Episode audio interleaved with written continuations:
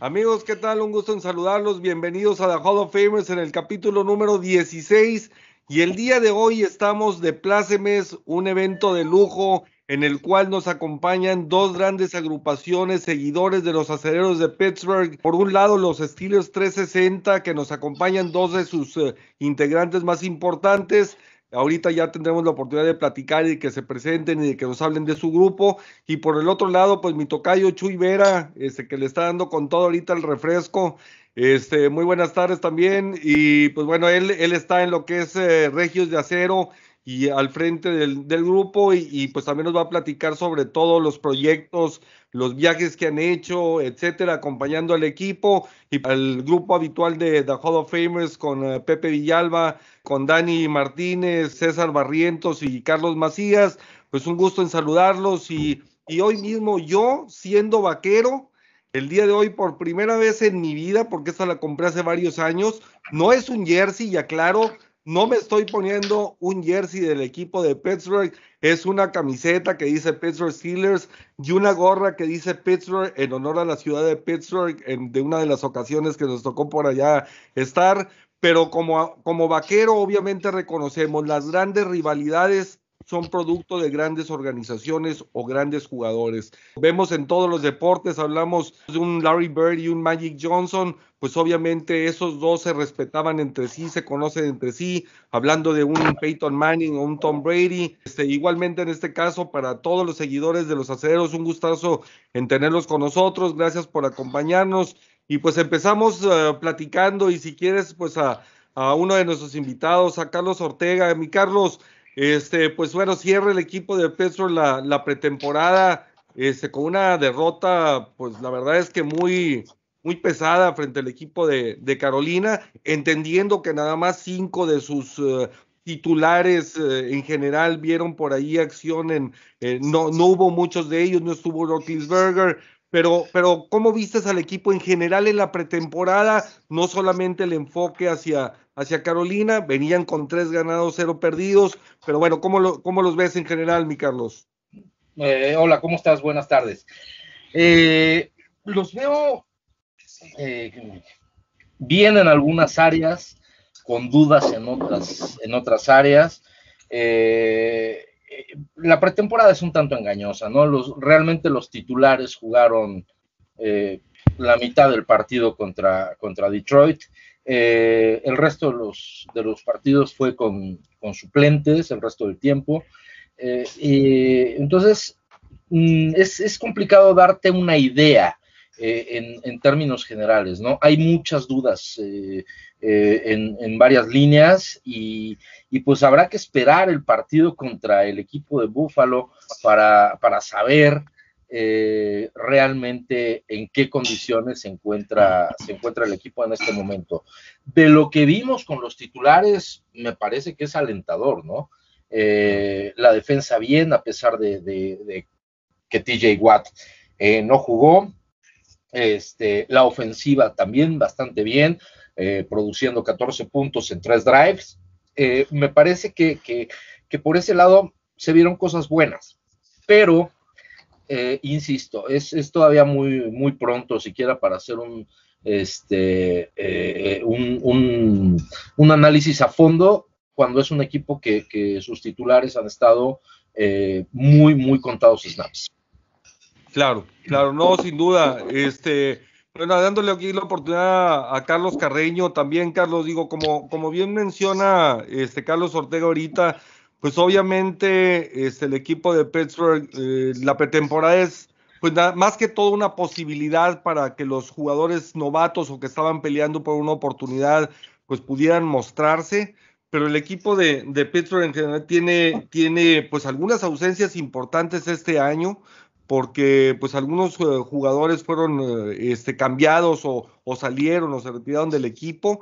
Hubo algunos que incluso ya habían sido transferidos y que regresaron a, la escuadra este, unos días después, incluso por un tema de COVID. Entonces, ¿qué, ¿cómo ves al, equipo en general? ¿Tú cómo visualizaste esta, pretemporada? Eh, fíjate que, gracias, buenas tardes a todos. Eh, eh, como dice mi tocayo Ortega, básicamente vamos de gane porque si todos recordamos, la temporada pasada ni siquiera hubo juegos de pretemporada, ¿no? Todos entraron a jugar y órale, cómo van. Creo que ahorita han podido tener la posibilidad muchos jugadores de demostrar si sí o no pueden estar en el equipo.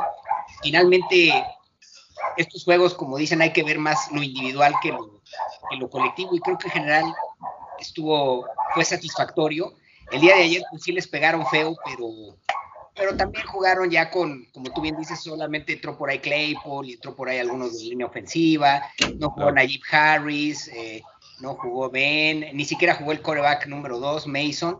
Entonces hay que verlo con sus asegúnes, ¿no? Me parece ser que ahí, en ese partido, a pesar del marcador escandaloso, se definieron varias situaciones. Sí los veo también en un periodo, pues que ya son los últimos años de, de Ben Roethlisberger. Eh, creo que han disminuido sus capacidades, sin embargo se vio bien cuando entró en esta pretemporada tres series contra la semana pasada contra los Leones de Detroit. Veremos si se acopla al nuevo sistema ofensivo que se está tratando de implementar y a la nueva filosofía de volver a que los Steelers pues corran el balón. Precisamente por eso se reclutó a Najee Harris. Eh, traemos una ala cerrada nuevo Pat Freyermuth que también hizo las cosas bien. Me genera dudas, sí, como tú dices, se fueron gente importante de la línea ofensiva. Por ejemplo, se nos fue el centro, se nos fue el guardia de Castro, sorpresivamente, y es una cosa interesante porque hay gente, es como un cambio, se está volviendo a regenerar el equipo, se está renovando, están entrando muchos novatos, gente que con poca experiencia, vamos a ver cómo se en esta temporada bajo el liderazgo de, Ben, ¿no? que ya es un archi recontra veterano de 18 temporadas. Vamos a ver hasta dónde alcanza. Sin embargo, ciertamente deja dudas de, de cómo se va a comportar el equipo ya cuando venga la situación. El partido contra Bills es durísimo. Es un equipo que nos ha vacunado las dos últimas veces, sin Rotlisberger y con Rotlisberger. Y yo lo veo como candidato a coronarse en su división y quizás probablemente pelear en, la, conferencia eh, el título. Entonces, a ver qué tal, vamos a ver, vamos a ver cómo se pone. Nuestro coach no se, no se caracteriza por preparar muy bien los partidos, entonces vamos a ver hasta dónde nos alcanza, Karen. Así es, no, excelente. Vamos, a darle un poquito de contrapeso al asunto y ahora mi buen Pepe que trae ahorita está portando y luciendo su este, indumentaria de su equipo, este, los bengalíes de Cincinnati con su jersey de Burfict y, su gorra este, bengalí. Entonces, eh, ¿cómo, ¿cómo, has visto, este, Pepe, al equipo de, Pittsburgh este, en esta pretemporada? ¿Qué, ¿Qué fue lo que más te llamó la atención? Digo, sabemos, como decíamos ahorita, que algunos terminan contrato este año, sí, este, hay varios jugadores que terminan contrato, están en su último año, este, algunos otros salen del equipo, pues hubo, hubo sobre todo la salida más fuerte, yo creo que es la de Dupuy, que se fue a los Titanes de, Tennessee, pero ¿cómo, ves al equipo de Pittsburgh? ¿Cómo lo viste en esta pretemporada, Pepe? ¿Cómo estás, Chuy? Primero que nada, saludos a Carlos Ortega, Carlos Carreño, Chuy Vera y a Dani. Gracias por, por estar aquí con nosotros. Este, y pues y también, Chuy, no puedo creer, no lo había visto bien, que tenías algo de los acereros de ti. ¿Cómo puede ser que tengas tú algo de los acereros? No, me tuve que tallar los ojos, no me había fijado bien hasta que te hiciste Yo también. no lo puedo creer. Pero mira, de los acereros como tal, de lo que va de la, de la pretemporada, de ayer estoy de acuerdo de lo que dicen, como de pues los titulares, todo ese enfoque. Yo sí me desilusioné de ayer porque yo sí estaba esperando cosas de Dwayne Haskins personalmente, yo lo estaba viendo por el punto de vista de él, porque estamos pensando que Pittsburgh, obviamente Ben Roethlisberger, 38 años, pero yo sigo sin estar convencido de Mason Rudolph como el futuro de, de Pittsburgh. Y yo creo que para mí de eso se trataba esta pretemporada, eh, más allá de tratar de ver lo que vamos a ver con de Pittsburgh contra Buffalo el 12 de septiembre, sino un poco más de lo que se están tratando de construir a un futuro que no está muy lejano. Y entonces, el que haya tenido eh, no una buena participación de Dwayne Haskins cuando tenía la oportunidad, para mí sí es algo desilusionante por él. Y a lo mejor no es, un partido y había tenido buenas participaciones previamente, pero por ese lado, ese era mi, lo que yo me estaba enfocando en el partido de Pittsburgh de, del viernes.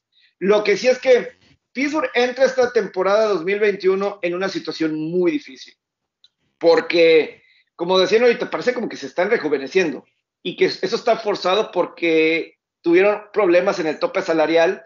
Big Ben se tuvo que bajar mucho el sueldo para evitar salidas importantes, más de las que, de que hubieron, como el caso de, la línea ofensiva, como Alejandro Villanueva, por ejemplo, eh, que también sale eh, línea ofensiva nueva. Entonces, mientras que un Cleveland parece que está más adelante en este proceso, como que se siente que este es el año de Cleveland en la división, un Baltimore también. Eh, ahí es contra lo que está, va a tener que luchar el caso de Pittsburgh, que no, no tiene un mal roster. Los titulares creo que ofensivamente y defensivamente están bien. La cuestión es que la profundidad que tiene Cleveland y Baltimore, eso es la, lo fuerte para Pittsburgh que va a tener que lidiar en este año 2021. No, sin duda, este Dani, no sé cómo lo veas tú, digo, a final de cuentas, Pittsburgh le ha venido apostando por uh, mantener lo más que se pueda a los veteranos. Eh, tan es así que tiene este, seis jugadores de 30 años o más eh, como titulares.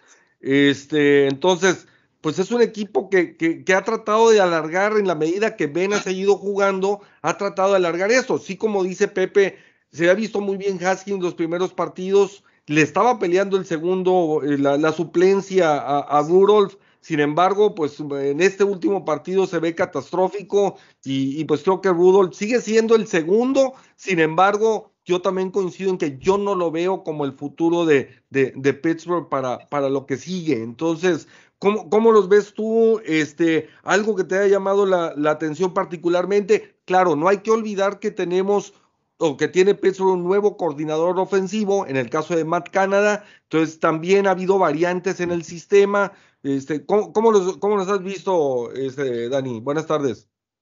¿Cómo estás, Mayo? Buenas tardes. Saludos a todo el auditorio que nos está acompañando en este nuevo programa. Saludando a mi segunda familia que ya se los 360. Gracias por aceptar la invitación. Compadre Chuy, también un gusto saludarte. Eh, pues prácticamente lo que llegó a ver en la pretemporada, este, pues la verdad es algo que como eh, cualquier gente pensante o consciente tiene que, estar este, imaginándose que es al momento de llegar a poner a, prueba a tus jugadores que, llegas a tener para poderse ganar algún puesto. En este caso, lo que se está llegando a hablar, en el caso de Pepe, con el tema de Dwayne Haskins o de Mason Rudolph, eh, pues prácticamente ya estábamos eh, pues algo enterados o o conscientes de que el que iba a tomar el, rol de coreback suplente pues iba a ser Mason Rule. Por eso mismo lo llegaron a, sentar en este último partido contra Carolina. Ya sabíamos que, que Dwayne Haskins pues iba a ser el tercero, ya estaba destinado a lo mismo. No me gustó el desempeño que se iba a tener con Carolina, la verdad, este, sí, no es de que me haya llegado a molestar ni mucho menos el accionar que se iba a tener en ese partido, especialmente lo estoy hablando de ese mismo partido por el hecho de la actitud que llegaban a traer muchos jugadores es muchísimo más el tema de actitud eh, al momento de llegar a, tener este, una oportunidad de poder pelear tu puesto, las posiciones que hayas a tener incluso para poderte llegar a, a ganar un lugar en el practice squad. La verdad se me vio se me pareció una muy, muy mala actitud que llegaron a tener. Hubo balones sueltos, este, un, en, un, en un ponte llegan a realizar también un balón suelto que se iba a anular en el caso de un touchdown. En el caso de, del punto extra, que incluso el, pateador también llegó a fallar. La verdad es que son esos términos. Eh, también Spillane, que, que es el que parecía que andaban eh, agarrando gallinas ahí en, en la cobertura de pase. Eh, pues la verdad es de que sí fueron muchos errores que, prácticamente te llegan a no a molestar, lo, vuelvo, lo vuelvo a, mencionar por el hecho de ser una pretemporada, pero pues sí te llega a dar mucho que decir al momento de llegar a esperar algo de, de, los suplentes que llegan a, a, necesitar cubrir una posición en específico. Este, esperemos que, que lleguen a estar conectados. esperemos que, puedan llegar a tener sus ajustes, que pues obviamente yo, como buen amante de Mike Tomlin, espero todo lo contrario. Pero, pero sí, básicamente eh, la, prueba de fuego nos va a tocar muy difícil eh, a, principios de temporada y pues va a ser de los partidos más complicados que se puede llegar a tener. Esperemos que, que puedan llegar a dar un buen inicio por el hecho de la confianza y todo lo demás, pero, pero sí es prácticamente algo, algo muy complicado en cuanto a ese partido.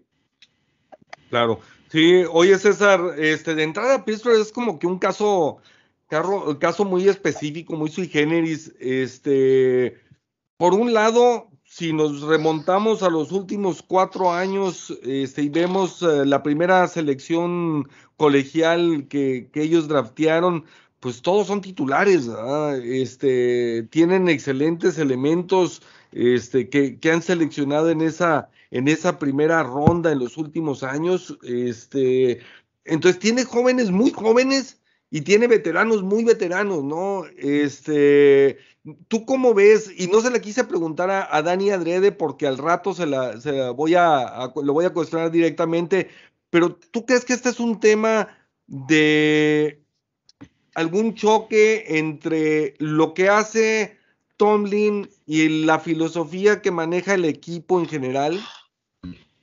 Sí, pues fíjate que, sí me, gusta y, la verdad es que es muy, muy cierto el punto que dices. O sea, en tema de draft, la verdad es que tienen muy, muy buen ojo, ¿no? Entonces, por ese lado, no, no, no creo que hayan fallado en, las últimas elecciones.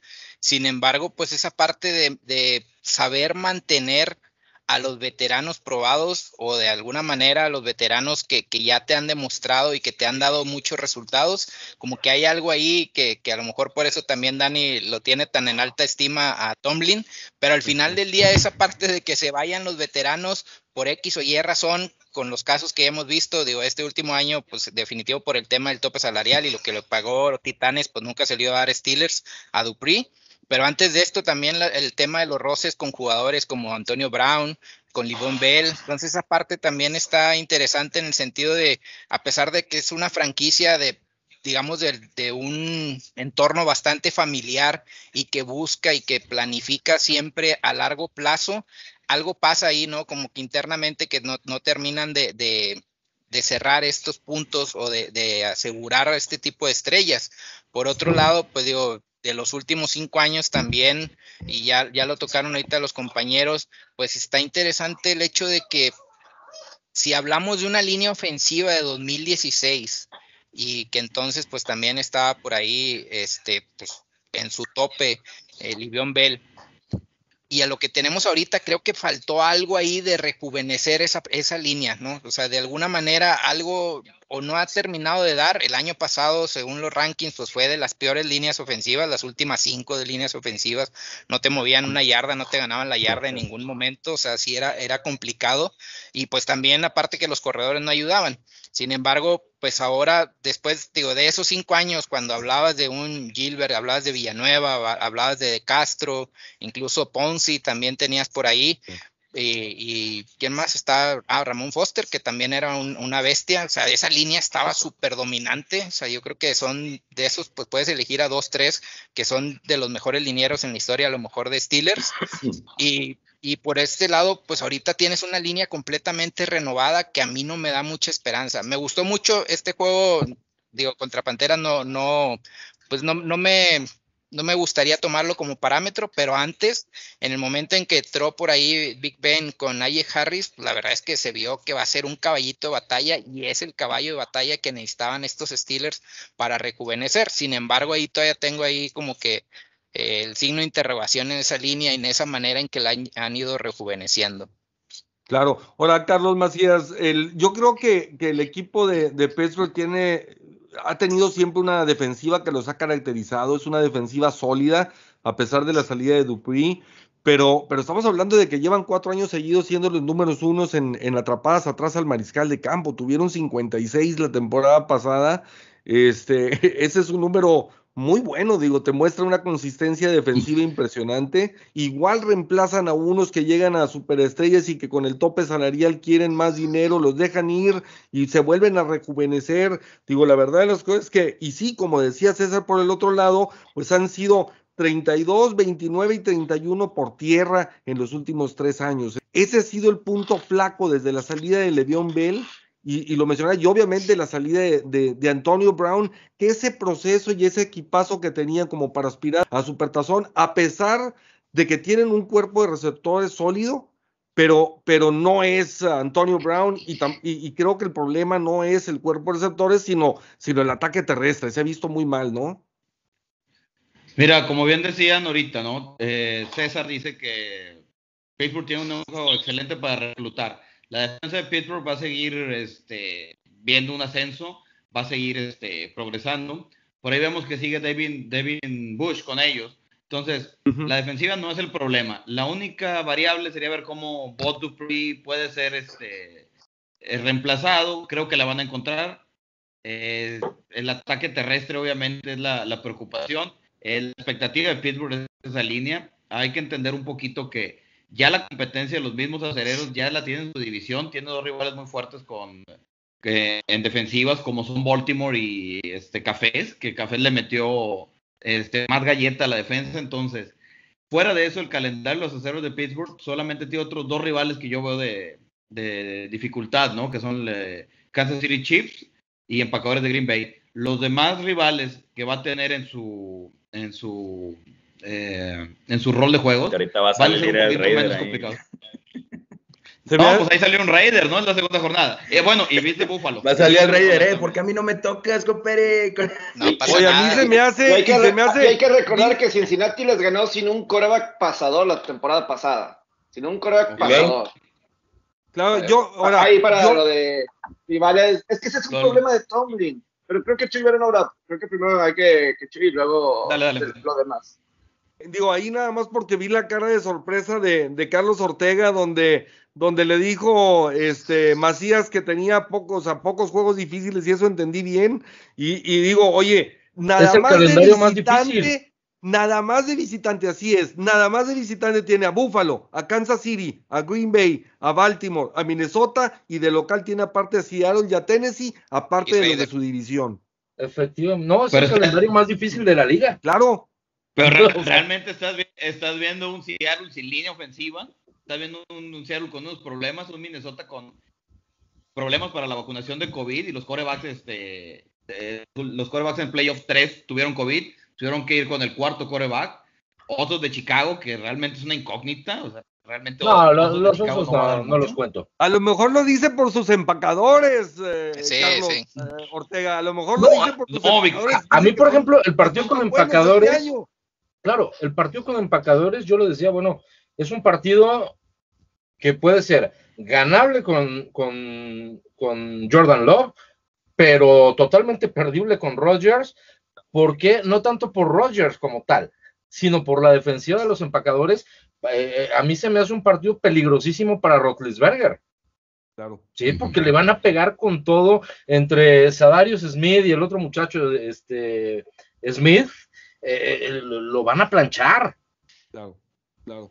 Sí, pero sí, sí. No, pero también, también tienes a los Leones de Detroit, ¿no? Uh Si tienes, ya, ya ganaron uno. ¿no? Y a Cincinnati. ah, Cincinnati. Yo sé por qué mi, ¿Tienes dos? Yo sé por qué. Yo sé por qué mi compadre llega a decir uh, Green Bay, que capaz que ya Roger ni siquiera esté jugando con ellos, ya se va a ir desde antes del vato. O sea. el, el, muchas veces el problema de Pido en los últimos años es que salen derrotas de la nada, inesperados. Ese lunes por la noche que perdió contra Cincinnati, un Cincinnati, repito, con Ryan Finley, que mm, sabías que no iba a lanzar, que no, tenía, no, no era peligroso lanzando el balón, te lograron ganar un juego. Perdiste contra Cleveland sin coaches en playoff. Esas son las cosas que no entiendes de Pido. No es tanto por el calendario, sino hay algunos de esos. El mismo lo dijo ahorita Dani con el juego de ayer de contra Carolina. Carolina. El mismo McTominay no le gustaba eh, la, la, cuestión como este, la actitud, así es, y del equipo como tal, ese es la verdad del problema. Más que el calendario, a veces surgen por ahí algunos juegos que no te explicas de Pitbull. Sí, sí, eh, en eso, en eso estoy totalmente de acuerdo. Mira, de la temporada pasada, toda esta debacle que se viene en diciembre, digo, sí tiene una explicación muy lógica. vaya, el, partido contra Cleveland de playoff, sabíamos que se iba a perder sí o sí. Este, sí. O sea, yo desde el partido con Dallas lo dije, este equipo, y, estaban todavía 9-0, este equipo empieza el declive ahorita. y se vino, pero con todo, con todo, ¿por qué? Porque se lesiona Ben Roethlisberger la rodilla y no puede lanzar un pase de más de tres yardas. y, es que al principio las situaciones le beneficiaron a Pido, al principio de temporada las situaciones le, les beneficiaron, después ya no tanto, y creo, creo, que se vio más el nivel correcto. Pero la verdad es que el juego contra Cleveland en playoff. Ese invicto nunca nos lo tragamos. No. Nunca nos lo tragamos. Mucha gente que conmigo se, se molestó. Ah, sí, pues obviamente, pues, eh, entre ellos, pero pues obviamente ya siendo objetivos por decir también lo que viene siendo los playoffs contra Browns, ahí lo llegamos a tener nosotros guardados en los programas. Nosotros lo veíamos perdible. No era que nosotros íbamos a esperar la victoria contra ellos. La, cuestión es, pero ellos estaban sin coaches. ¿Cómo puedes perder contra un equipo que sin coaches? Es lo que. ¿Y que tú crees que nuestro coach es tan bueno como para llegarle Exacto. Es, lo mismo. fueron, fueron semanas seguidas contra Cleveland. ¿Cómo con tus suplentes le das una batalla a un Cleveland que se estaba jugando la vida, porque ellos todavía no estaban calificados a playoff, y le das una batalla de primer nivel, Mason Rudolph, el mejor partido de su carrera, y, a la siguiente semana, con todos tus titulares, este, en casa, con todo, das un pésimo partido, pero era por eso, por ese declive que venía, pero ese declive venía de la mano de Ben Roethlisberger. Si el señor Rotlisberger, después del partido contra Dallas, hubiera dicho, ¿saben qué? Estoy tocado a la rodilla, va, siéntenme cuatro partidos en lo que me recupero. Que entre Mason Rudolph. Sí, se pierde el invicto, se pierden muchos, no importa. Pero igual y para diciembre estoy sano. igual y para diciembre ya tengo apoyo en la rodilla y puedo lanzar pases de más de tres yardas. Pero eso es lo que, es lo que no se explica. Eh, eh, yo, mucho de este declive de los Steelers viene de la mano eh, de Ben Roethlisberger. No tanto de, si el backup es bueno o malo, no. Viene de la mano de Ben Roethlisberger y su necedad de, continuar con una carrera que ya... Sin duda, sin duda, Ortega, pero, pero aquí, y, voy a aprovecho para saludar a, mi tocayo Jesús Vera. pero, pero a final de cuentas, tocayo, pues no se maneja solo Ben Roethlisberger, tiene un jefe que es el, entrenador Tomlin, ¿no? Este, entonces, digo. Al contrario, es al revés. el jefe de Tomlin es Ben, señor. Se llama Roethlisberger. Exactamente, güey. lo que no ven ustedes. Ben Roethlisberger manda en esa franquicia. Ándale, qué cosas se está enterando uno. Claro. Ben mandaba Figner, Ben mandaba Figner, Ben mandaba Tomlin, casi le manda Colbert, güey, o sea. Oye, pues acá en Dallas está peor. Acá manda Ezequiel Elliott porque él decide que le den lana a Dak Prescott, güey.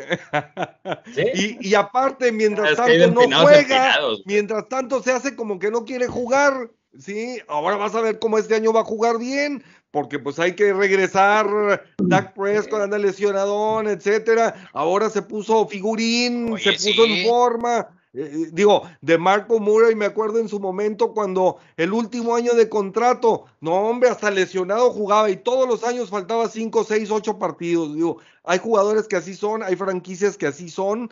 Este, ¿tú cómo ves a, los aceleros? Gracias, Tocayo. Un saludo a todos. Bomba Macías, Tocayo a ti, a Pepe Villalba, Ortega y Carreño y, a, y al Packer Carlos Macías, que por ahí vamos a ser rivales en la jornada, ¿qué? Cuatro, ¿va? Ahí te esperamos. Jornada bueno, cuatro, sí. Cuatro. Jornada cuatro, ok. Bueno, mira, yo por mi parte te voy a decir una cosa. Yo no le puedo recriminar nada al Big Ben. El Big Ben ganó 12 partidos sin ataque terrestre con el ataque terrestre 31, 31 de la liga, te gana 12 partidos, ¿verdad? Se echó el equipo al hombro. Y con los otros que, se les que juegan con raquetas, yo creo que se les caía todo. mucha gente dice, aparte que le, tiraban todos los pases, ¿cuántos? Fue un récord, yo creo que récord en la historia de, pases, ¿cómo le llaman? ¿Drop? ¿Cómo? Este, que, le soltaron. bueno, bueno, eso como quiera. El Big Ben, te repito, ganó 12 partidos él solo, sin ataque terrestre. No tuvo ayuda terrestre, ¿verdad? Y en el juego, y en el juego contra Cleveland, en el juego contra Cleveland, tiró 500 yardas y como tres o cuatro pases para anotación. Entonces, ¿qué le recriminas al Big Ben? ¿Y cuántos Al menos yo- turnovers? Yo no veo por dónde. Sí, que la rodilla- ¿Cuántos turnovers? ¿Cuántos turnovers? No, no, pues no sé cuántos. Dime cuántos Pero a turnovers, ver, déjame, déjame, déjame Pues el defender a, a primero, no- el primero no fue del. Big Ben. El primero No. con el que empezó todo no fue del Pero Big Ben. fueron cuatro intercepciones Los, los en, en, ¿En cuál juego? contra Cleveland. En el de, el de Cleveland. Pues, ¿Cuál, ¿Cuál viste?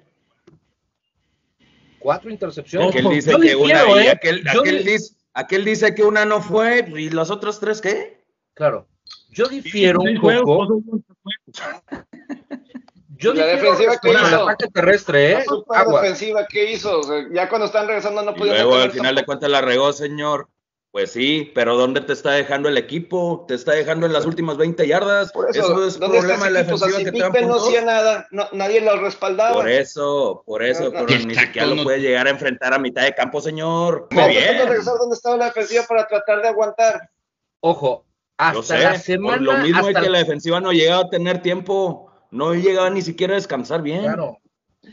Hasta la Exacto. semana, hasta la semana es. 7 de la Pero, temporada pasada, los Steelers tenían el ataque terrestre número uno de la liga, 138.6 yardas por partido. El número Exacto. uno. O sea, no era bien, eh, la mitad de los partidos que se ganaron fue teniendo el ataque número uno de la liga. No fue solito Big Ben. Ahí yo difiero un poco. Los siguientes partidos sí, se echó el, eh, el equipo al hombro. Pero ¿qué tanto por la decisión del propio Big Ben? ¿Y qué tanto eh, porque, porque Randy Figner ya era incapaz de decir, ¿sabes qué, güey? Dale el balón a tu corredor. ¿Por qué? Porque pues, simplemente si todo va a ser bloqueo de zona interior y, correr por el centro, por el centro, por el centro y que se estrellen, pues obviamente no iban a ganar eh, este, yardas. Pero en las primeras siete semanas, los Steelers eran el ataque número uno por tierra de la NFL. Ok, Dice- dicen ahorita que no se crean el invicto porque les había tocado un calendario fácil. Y ahorita están revaluando de que, oye, si eran el ataque terrestre número uno de la liga, los primeros 11 No, partidos. no, yo, Están yo ahí lo- a lo que me ¿qué- refiero es que Big ¿qué Ben no ganaba tocó? solo. Era que, que era los Broncos de Denver, Gigantes de Nueva York, Tejanos de Houston, y era un, buen ter- Claro. un ataque terrestre. Cuando le tocaron los pesos Mm. pesados, no respondió el ataque terrestre, eso es una realidad. Entonces ahí es donde sí voy un poquito con Chuy Vera, es decir, Big Ben se echó el equipo al hombro en muchas cosas. ¿Por qué? Porque ya el ataque terrestre no funcionaba y esa línea se estaba cuarteando. Pero si me dices ahorita que era el número uno en ataque terrestre, pues contra Gigantes de Nueva York, por, por favor, ¿no? Claro, ver, pero bueno, Es que, es que, tanto- es que simplemente no estamos justificando que el ataque terrestre haya sido lo mejor del mundo, No. güey, que te haya llegado a beneficiar, güey. Pues desgraciadamente así les llegó a tocar contra esos equipos. Exacto. Y desgraciadamente ya después no te llegó a rendir bien. Pero eso llegó a, eso de, iba a llegar a pasar con Ben o sin Ben, güey. Así es. O sea, eso, eso independientemente de lo que te puede llegar a pasar después. Es eso. Güey. te tan, sol- tan solo, tan solo nada más analiza los últimos cuatro, los cuatro partidos que llegaron a tener. Washington, eh, con- contra, o sea, ni siquiera se le pudo llegar a ver nada por lo mismo, por el hecho de no cuidarse bien y por el hecho de andar con sus chiflazones, güey. No te Yo creo que le cargan de más. Y por eso mismo te estaba dando puro darle- pasecito. Bueno, para mira, te digo por qué le cargan también de más. Porque el señor ya se debería de retirar así de fácil, güey. Quería terminar de decir el tocayo. Si quieren, nada más para no interrumpirnos todos. el juego contra Cleveland, lo único que faltó fue tiempo, porque quedamos a 11 puntos. Y el Big Ben estaba tire y tire, completo y completo, touchdown y touchdown. Nuestra defensiva, que faltaban cinco, nunca pudimos parar a los, a los cafés. Pero faltó tiempo nada más, porque mucha gente dice, todavía sigue diciendo mucha gente, oh, esa paliza contra Cleveland. Digo, per- perder por 11 puntos no es paliza. Pero sí es humillante, Chuy, esa derrota. Fue, fue, humillante la derrota. Fue humillante. Ahora no me vas a decir que esos cuarenta y tantos puntos no lo llega a hacer, güey. El cobarde del head coach no se llegó a jugar una cuarta oportunidad. Pues, ¿Cómo, hombre? Pues no, no checa. ¿Cómo quieres sentar a tu líder, al mejor jugador de los últimos 10 años? Pero ¿a quién metes? A, ¿Cómo dijeras? A sí, o sea, sí, o sea, no, Mason Rudolph no, o sea, ahorita si no estuviera Big Ben, Pittsburgh estaría ni siquiera en discusión en playoffs sin Big Ben. Pero tal vez si no estuviera Big Ben, estarían Antonio Brown y Le'Veon Bell. Pero ese es otro rollo. Rayo Montana no está en la banca, no hay nadie en la banca. Yo sé, yo pues, sé, pero no es la primera, no es la primera y última vez que no va funcionar sin un coreback, güey, ya lo ha llegado a hacer, güey. Con Kevin King, con Lloyd, güey, ya, es una defensa muy perra, güey. Dani, déjame preguntarle a Carreño, oye César Barrientos, tú y yo estamos en una posición de lujo, papá. Los Raiders y los vaqueros, güey, no andamos con todos esos, esos mitotes, güey. La culpa es, de los dueños y se acabó el problema, güey. Nosotros no batallamos. sencillito, está sencillito, pero mira, oye, claro.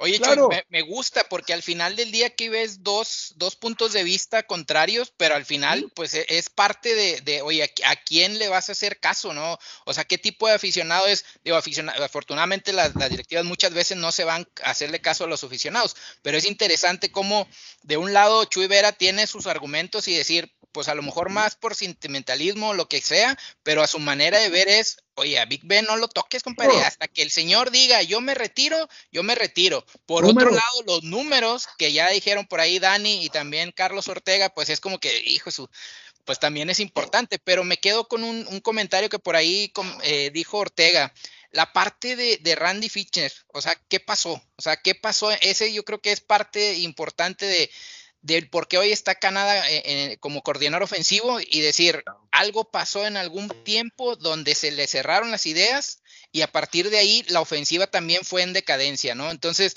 Es que nunca la tuvo.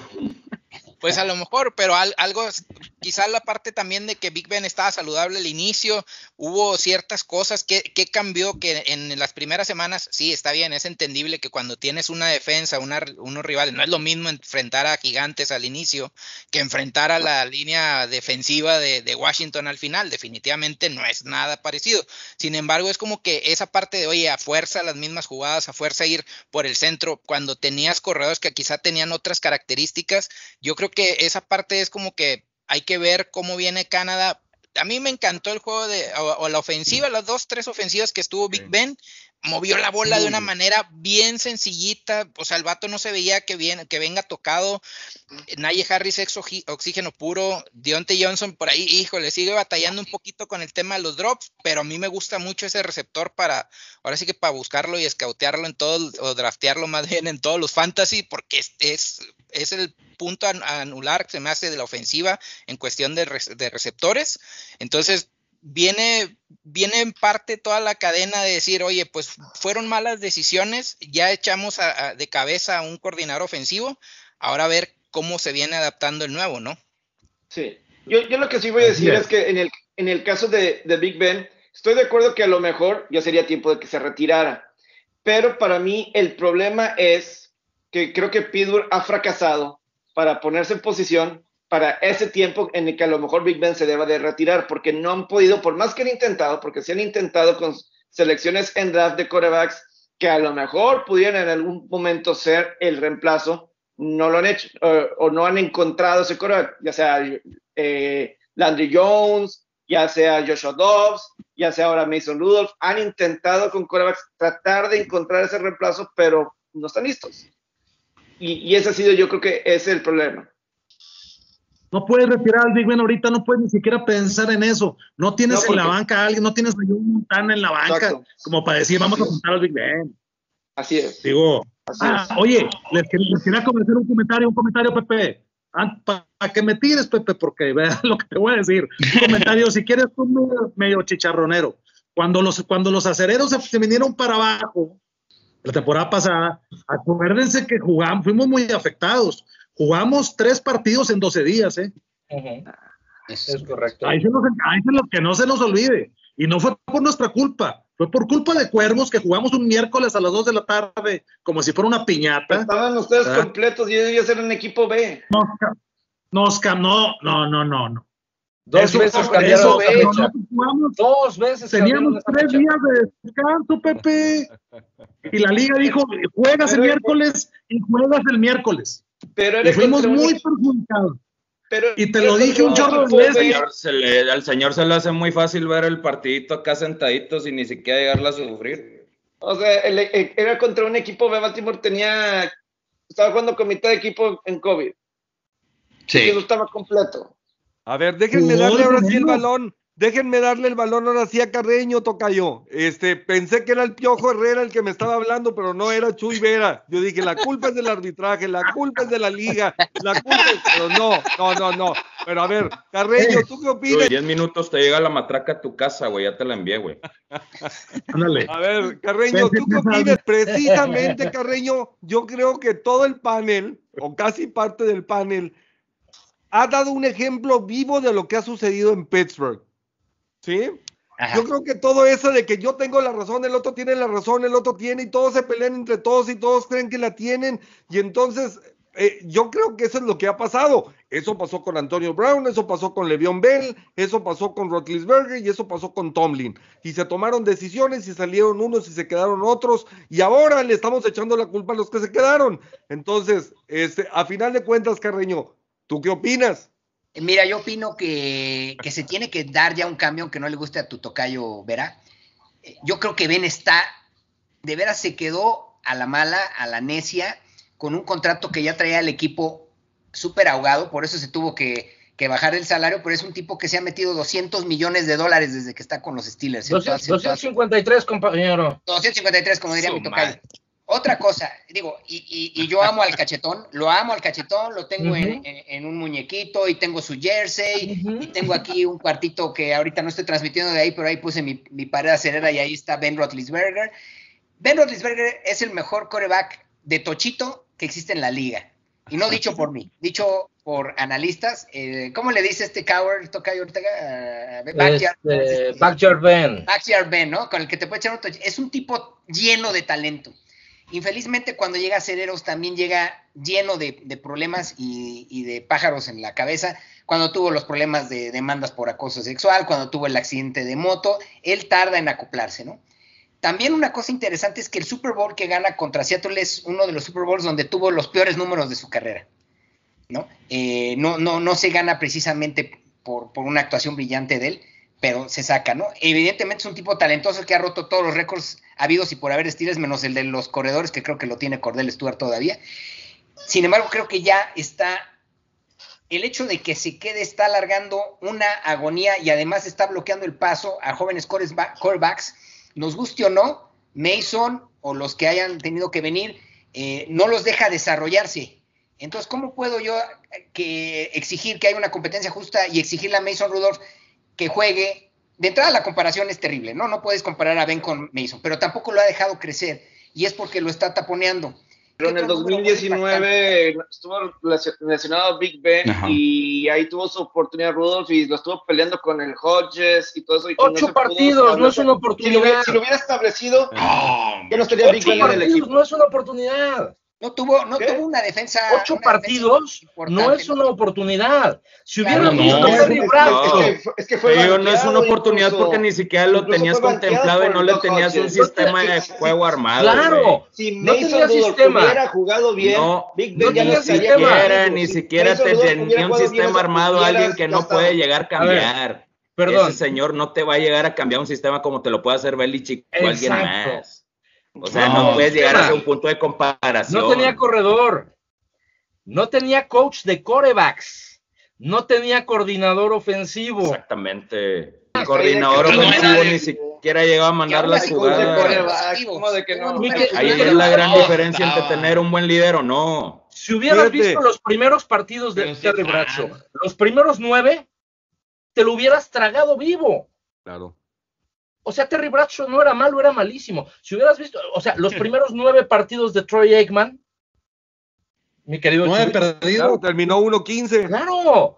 Y los primeros nueve partidos de Peyton Manning, Los primeros pero, 80 eh, debe eh, pero no, Peyton Manning, eh. récord de yardas como novato, todo Sí, ya. pero lanzó el doble de Y de intercepciones. todos modos fue el doble de intercepciones que es lo que iba Pero no se veía no, perdido, no. no se veía, Y no se entonces- veía perdido. No se Bueno, veía y entonces, perdido. ¿por qué si él llegó a actuar mal, por qué no le llegas a dar chance a él en otra Miami, oportunidad, este, güey? Bueno, Eh, le ganó a unos Jets que llegó hasta juego de campeonato Peyton Manning en ese Tú año. solito te Y contradices. fue, y fue un nada más. sensacional. solo te Aún contra un Baltimore, eh, fue un juego de 30-30 que terminaron perdiendo. o sea, y Marshall Falk, lo genial que estuvo Marshall Falk, rejuveneció la carrera de Marshall Falk ahí con los Colts, ahí con Peyton Manning en su año de novato. ok, ahí te va. Terry Bradshaw, sus primeros cinco años, 81 intercepciones, 41 pases de touchdown. O sea, se lo hubieran desayunado, comido y cenado vivo. Son diferentes, son diferentes épocas de fútbol. Totalmente. Totalmente. Pero, eh, también las llegas a tener en la actualidad, güey. No, es- Claro. es, muy, dif- es- es muy diferente la preparación, es muy diferente el video. Es Bueno, y también es muy diferente el cambio que te llega a dar al momento de que tienes que llegar a cubrir una lesión. O cuando ni siquiera te prepararon en la pretemporada. Exacto. No, No, no, ¿qué? No, no, dime, di- dime bien por qué, no nada más digas no. Cuando Bradford entró a reemplazar a Don Markowski, ¿cuál preparación tuvo en, en pretemporada y Nada. todo eso? nada. Nadie, es- nadie está diciendo que Mason Rule vaya a ser un Brett La calidad no la tiene y no se le ha visto. Dígame, ¿A qué, qué coach tenía Brett Favre? A Holmgren. ¿A, a quién? ¿A quién? Mike Holmgren. Mike A un Holmgren. futuro salón de la fama, la gran diferencia, señor. Ustedes solos se están poniendo en una situación en que yo le voy a hacer una pregunta a César Barrientos. Yo te voy a preguntar, mi César. Fíjate lo que han, todo lo que han dicho, une todas las conversaciones, que hay que aclarar una cosa. Todos han tenido mucho de verdad, porque Claro. todos han dado facts y, y datos que son ciertos. Yo te puedo decir, oye, Rotlisberger fue el regreso del año, Rotlisberger es el, es el mariscal de campo que tira, que tiene el más rápido quick release de toda la liga, 2.3 segundos de todos los mariscales de campo de la NFL a sus 39 El años mejor. de edad. Espérenme. El sin mejor. embargo, sin embargo, el tema va más allá. Ellos mismos nos dijeron que el equipo es de Ben Roethlisberger, no de Tomlin. Pero al que culpan es a Tomlin. Entonces yo pregunto, un, un Kraft, un Robert Kraft en su momento dijo, oye, yo le hago el paro a Brady. Por un año valió y se, que- se fue Garópolo y se quedó Brady. Pero llegó una segunda vez donde, oye, digo, pues ahora sí, digo, ya, ahora sí tengo que pensar en la franquicia futuro, tengo que tomar una decisión y entró Robert Kraft y fue el que dijo, pues se hace lo que Belichick dice, porque a final de cuentas eso fue lo que pasó. Digo, que obviamente diplomáticamente correcto y, y- todo, y Brady se le acabó su contrato y entonces fue y escogió otro lado. La verdad es que, que, que llegó el momento en que hasta el mismo Kraft dijo, pues tengo que secundar a mi entrenador en jefe, que me ha demostrado y me ha dado los títulos a través del tiempo. Entonces, César, ¿tú cómo ves, ahorita toca aguántame un segundito, ¿tú cómo ves Dale, dale, César, dale. Este, ese, ese asunto? Yo te hago la pregunta, si, y tú siendo ajeno al equipo de Pittsburgh y al equipo, yo te diría que hasta de Cincinnati, este, que son los que, que son los que están en la división y, y- y todo. ¿Tú cómo lo ves, César, el punto? Pues sí, estoy de acuerdo. En sentido de, de- de- de decir, tienes que ser un responsable, sin embargo, pues ese responsable también es el que te, ha respondido. En el caso de Big Ben, por los dos lados es, depende la historia, cómo la quieres contar, tú te vas a armar de argumentos para decir tus pros y tus, tus contras, ¿no? Al final del día, lo que es la, pirámide jerárquica es la que va a mandar y de arriba para abajo, si por ahí la, familia no se está metiendo de, de los dueños a, tomar una decisión, pues el que sigue en orden pues, sería Tomlin. Y pues él tampoco está tomando la decisión de cortar a Big Ben, están dando la oportunidad a que siga hasta que él quiera. Estoy muy de acuerdo en toda esta parte que estaban diciendo y, y también voy por ese lado de decir, tienes que prepararle, o sea, si le vas a dar el cambio, e- ese, esa situación de cambio en cualquier organización tiene que llevar etapas. Y para estas etapas debes de preparar al candidato, sobre todo cuando tienes, a lo mejor desde el año pasado ya lo debiste haber preparado. Ahora, tienes un nuevo coordinador ofensivo. El, el, mensaje es cómo estás preparando la ofensiva. ¿Estamos preparando otra vez la ofensiva de Steelers para que sea alrededor de Big Ben? ¿O ya lo estamos haciendo un sistema que sea propiamente el sistema de Steelers, que cuando tú quites a Big Ben y venga otro coreback, te lo pueda, no te va a, no te va a dar los números de Big Ben en, su prime, definitivamente no, pero que te la pueda mantener. Entonces, ¿cuál es el, eh, quién te va a dar esa respuesta? Yo, yo ahorita no la tengo clara. Si, si este nuevo coordinador ofensivo lo va a hacer, estoy de acuerdo que antes pues tenías coordinadores ofensivos que no tenían palabra, lo que decían o hacían, pues al final del día no tenía peso en el vestidor, no tenía peso en el campo. Entonces esa parte creo que es muy importante de, que tienen que definir los Steelers y en base a eso ya estás listo para un futuro, para un cambio. Hoy estoy de acuerdo, no estás listo. Dependiendo, esta pretemporada es cómo lo estás preparando.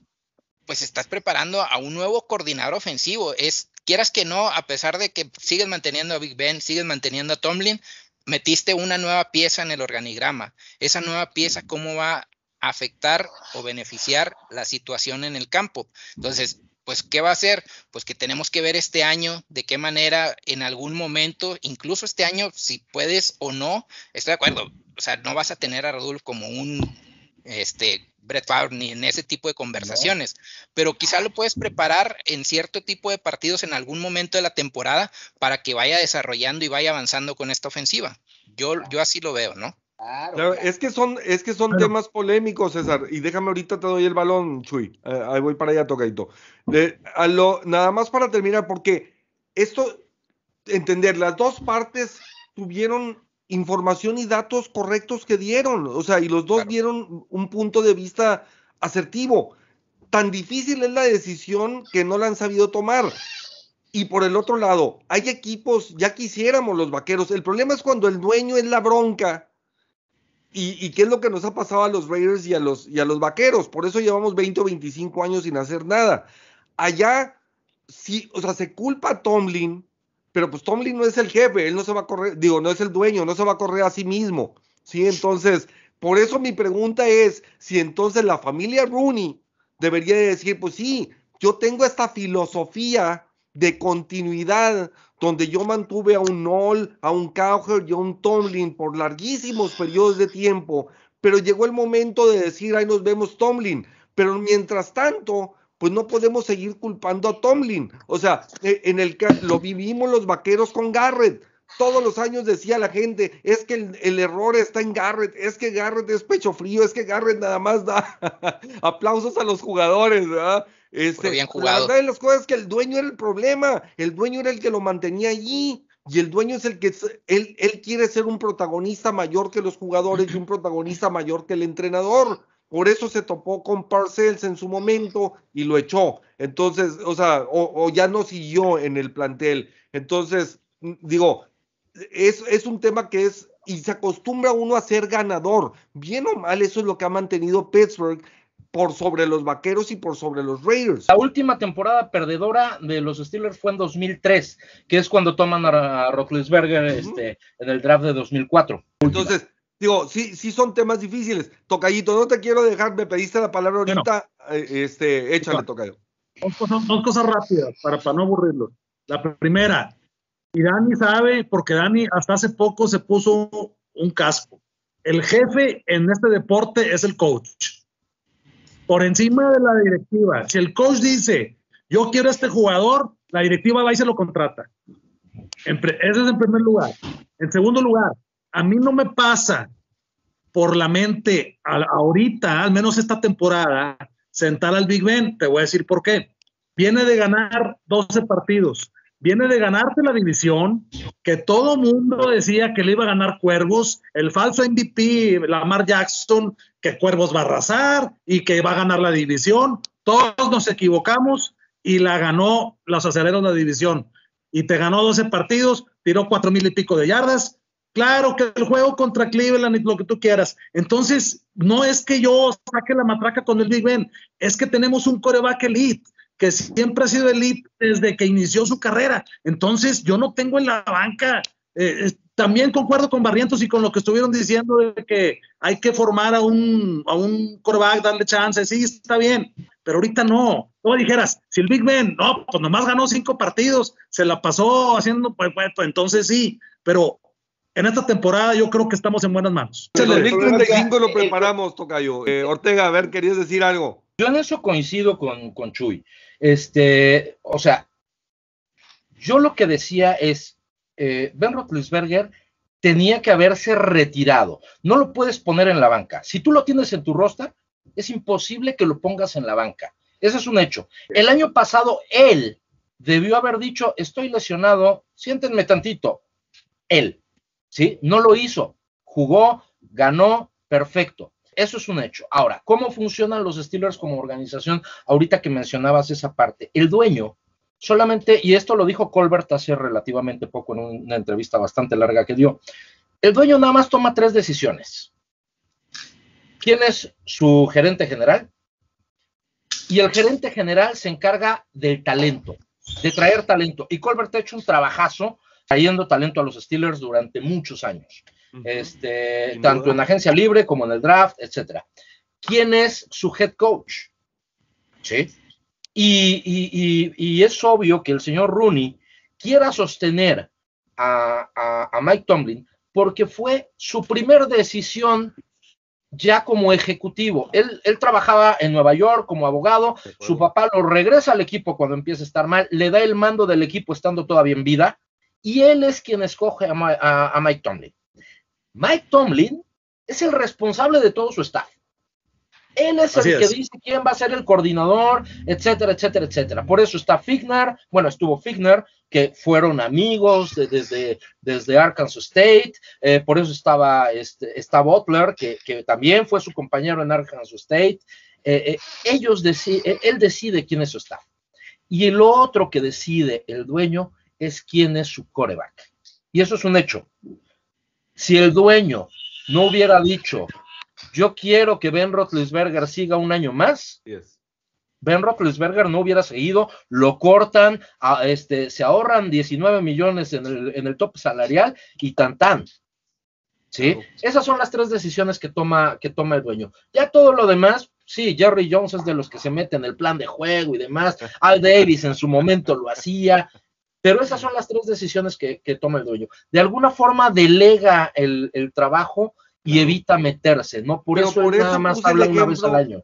Por eso puse el ejemplo de, de Brady Ortega. Sí, claro. Por eso dije, en su momento, Kraft dijo, se mantiene Brady. Después dijo, oye, tampoco hay que entender que, que Belichick se ha ganado un lugar, eh, es el que va a perdurar. Digo, eh, de acuerdo a la ley matemática, claro, no hay nada seguro en esta vida, aunque tenga 69 o no sé cuántos años Belichick, 62, 69 por ahí anda, pero, pero pareciera que va a perdurar más tiempo que lo que iba a durar Brady. Entonces, no, y además ya había muchos problemas entre ellos. Claro, entonces tuvo, llegó el momento donde dijo, ¿sabes qué? Pues cortamos por lo sano antes de que esto se salga de control, antes de que haya fricciones internas mucho más fuertes que ya las había empezado a ver. Y entonces, pues bueno, pues tengo que respaldar a mi head coach para que me pueda dejar el equipo armado y porque en teoría no olvidemos que trae pues obviamente hasta hijos allí, etcétera, que a lo mejor van a ser el futuro de, de otras generaciones nuevas de patriotas, bajo una misma filosofía. Claro. por, eso yo también quería preguntarle a Carlos Macías, que ve el que siendo empacador, eh, pero obviamente en una situación completamente distinta, donde no hay un solo dueño, pero sí un presidente, etcétera, y, y, que acaba de vivir la situación de Aaron Rodgers, ¿cómo, cómo vemos, o sea, cómo ves tú?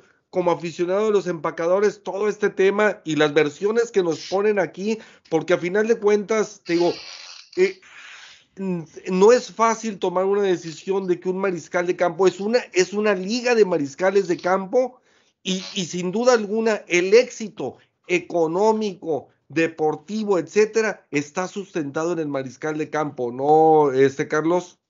Mira, yo creo que son dos factores, ¿no? Número uno, la organización está por encima del jugador en todo momento, desde el punto de vista, ¿no? Lo que hizo Empacadores con Brett Favre, Aaron Rodgers, fue en cuanto Brett Favre siguió con sus chiflazones de ya no quiero jugar o me voy a retirar este año, es ya teniendo un back preparando a Aaron Rodgers. Recordemos que la organización estaba preparando a Rodgers dos años antes, ¿no? Lo que le ha faltado un poquito a la organización de Pittsburgh es seleccionar el talento que viene a suplir a Big Ben. Que hoy me queda muy claro, ¿no? Que dice Carlos Ortega y, lo entiendo, de que ocho partidos no demuestran mucho eh, para Mason Rudolph.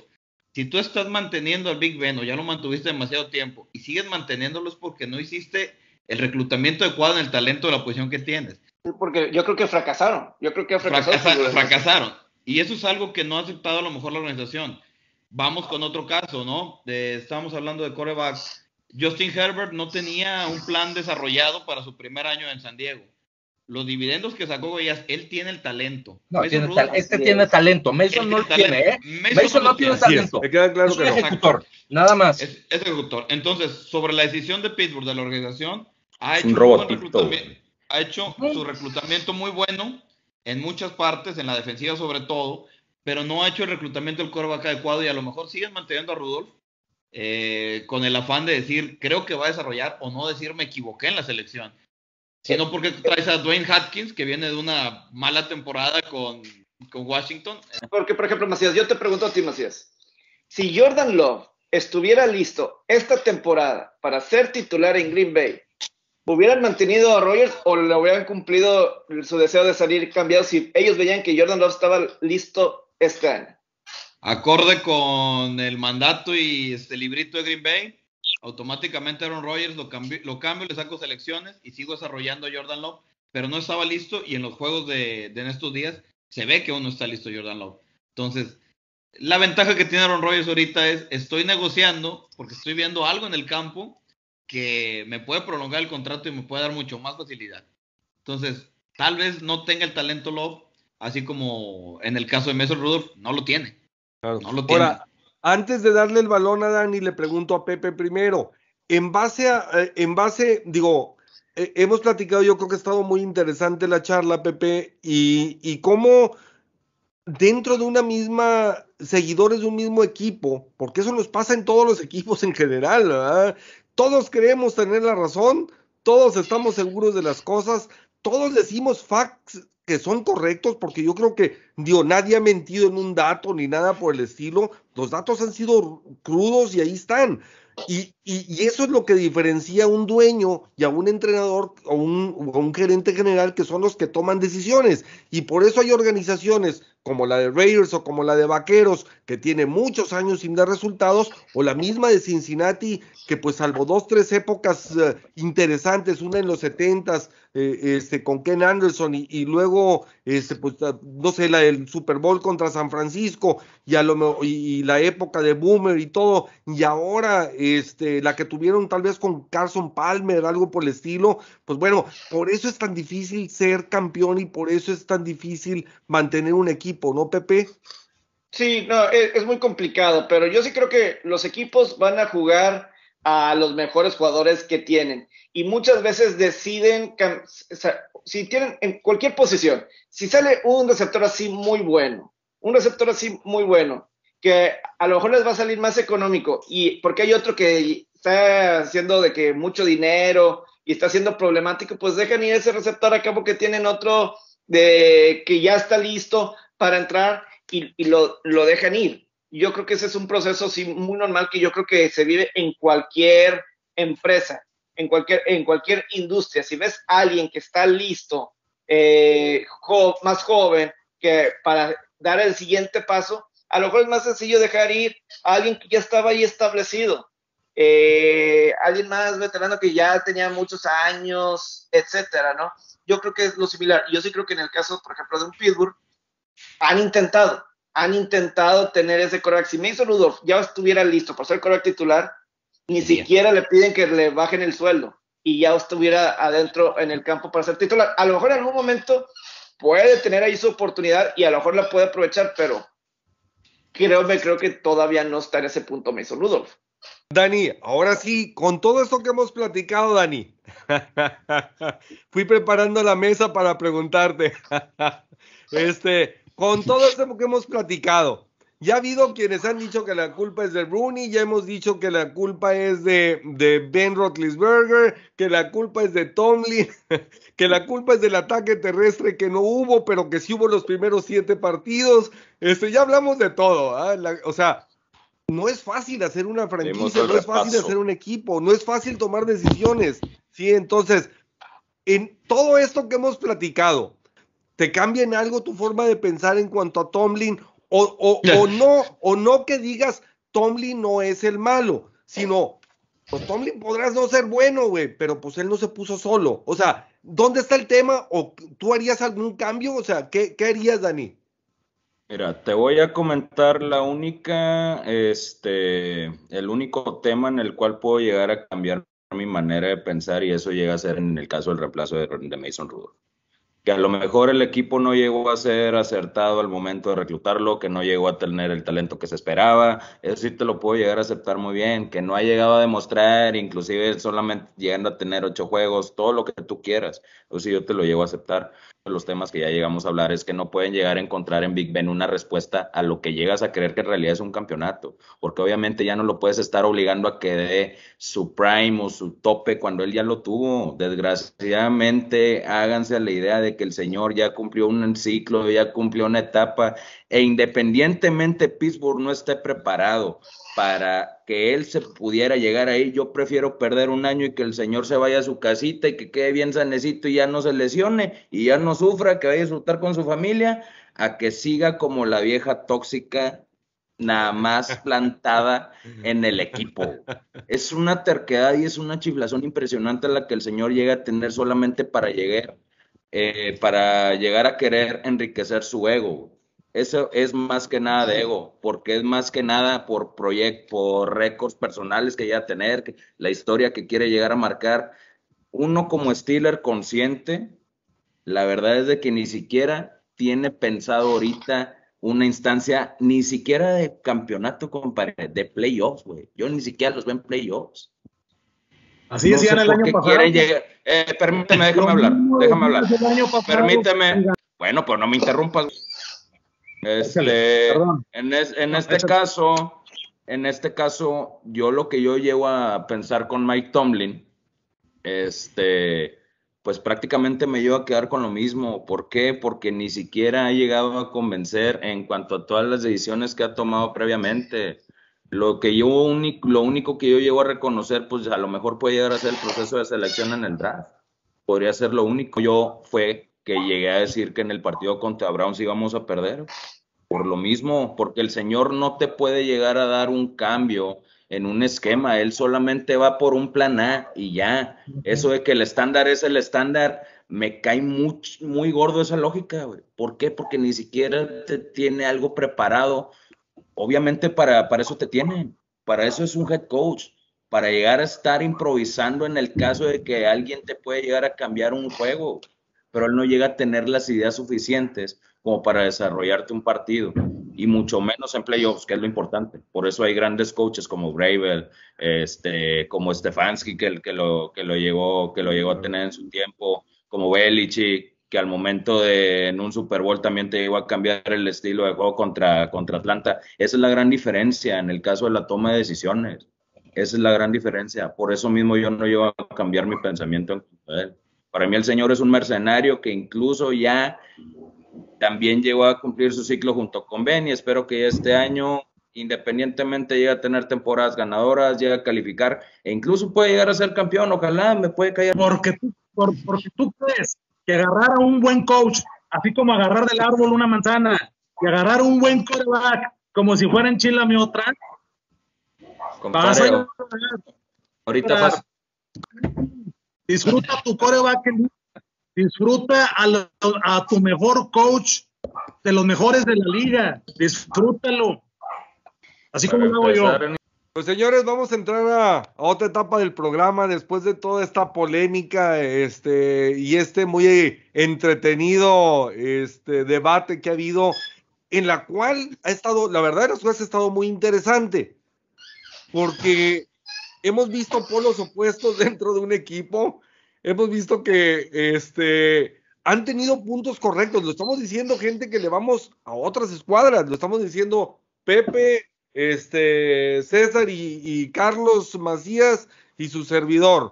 O sea, por un lado, ya quisiéramos tres de los cuatro que mencioné ahorita ya quisiéramos tener una, una franquicia ganadora y consistente, hablando de 1970.